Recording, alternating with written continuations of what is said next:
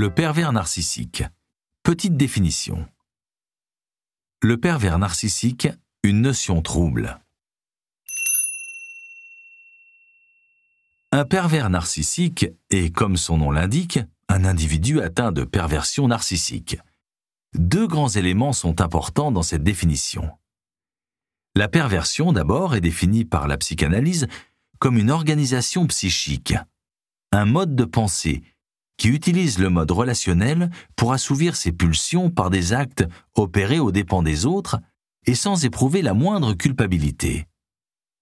En d'autres termes, le pervers est une personne dont la seule préoccupation est d'assouvir ses désirs sans penser aux conséquences et dommages collatéraux pour les autres. Évidemment, il utilisera sans scrupule l'emprise et donc la manipulation pour arriver à ses fins. Le narcissisme est à la base l'amour que l'on porte à soi-même. Par extension, il désigne également la trop grande importance que l'on s'accorde à soi-même et à son image. Une personne narcissique, dans le langage courant, est d'ailleurs considérée comme arrogante et hautaine, faisant peu de cas des autres. Elle est souvent dans l'apparence et privilégie la forme au fond. Les deux termes pervers et narcissique sont évidemment très péjoratifs et il convient donc de les manier avec prudence. Il serait trop facile de qualifier n'importe qui de ces noms d'oiseaux. De plus, le terme de pervers narcissique fait encore polémique, et les psychiatres et psychologues eux-mêmes ne s'accordent pas toujours sur sa définition. Il est quand même possible de définir de grandes lignes quant au comportement caractéristique de ce type de structure mentale.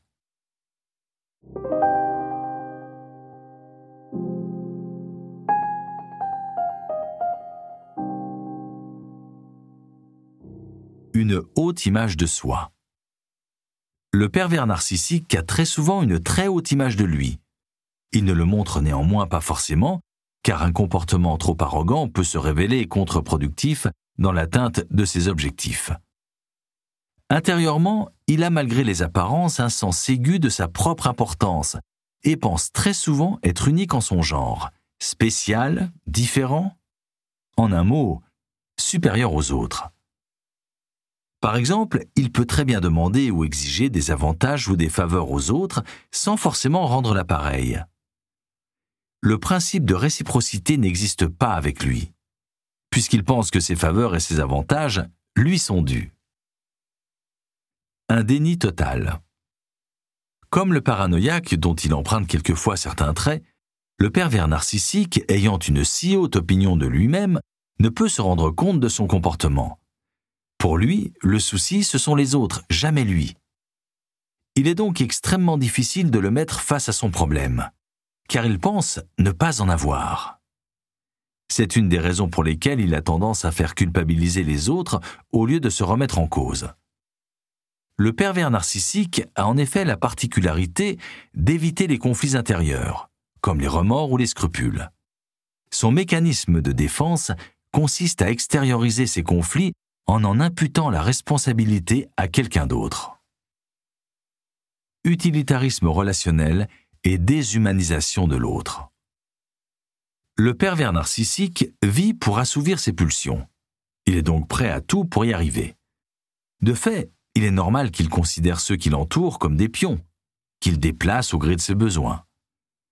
Si une personne lui est utile à un moment donné, il fera bonne figure avec elle le temps nécessaire à l'assouvissement de sa pulsion, pour ensuite la renvoyer sans ménagement, puis l'oublier. Manque d'empathie. Ce qui caractérise le pervers narcissique est un total manque d'empathie. Faire souffrir les autres ne l'affecte absolument pas, car cela fait partie de son plan. Toutefois, il peut faire preuve d'une relativement bonne intelligence émotionnelle. Il sait très bien reconnaître un état émotionnel chez l'autre pour s'en servir, voire mimer des émotions qu'il n'éprouve pas, selon les circonstances. Mais l'attachement, l'amour même, reste pour lui le défaut des faibles, dont il ne fait évidemment pas partie. Instrumentalisation des autres. La manipulation exige évidemment beaucoup de mémoire et surtout énormément de sang-froid et le pervers narcissique en est bien pourvu. Ce ne sont pas les émotions qui lui feront perdre la tête.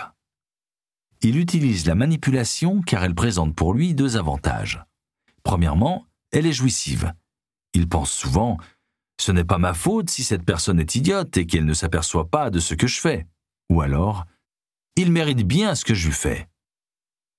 Il peut donc éprouver un véritable plaisir à tromper les autres en se moquant, entre autres choses, de leur manque de clairvoyance.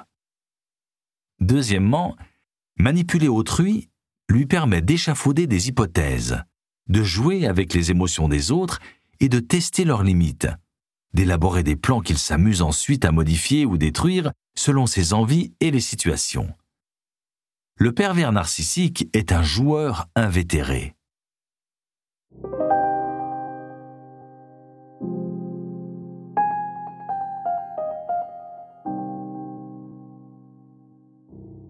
Retenir. La perversion narcissique, un mélange détonnant. La perversion et le narcissisme sont deux notions acceptées par les psychologues et les psychiatres. Mais la perversion narcissique est un type de structure mentale encore sujet à caution. Cependant, il est utile d'en parler ici pour mieux appréhender ce concept et ne pas l'utiliser à tort. Un mégalomane calculateur. S'il reste une image dans notre esprit, après avoir lu la définition d'un pervers narcissique, c'est bien celle-ci.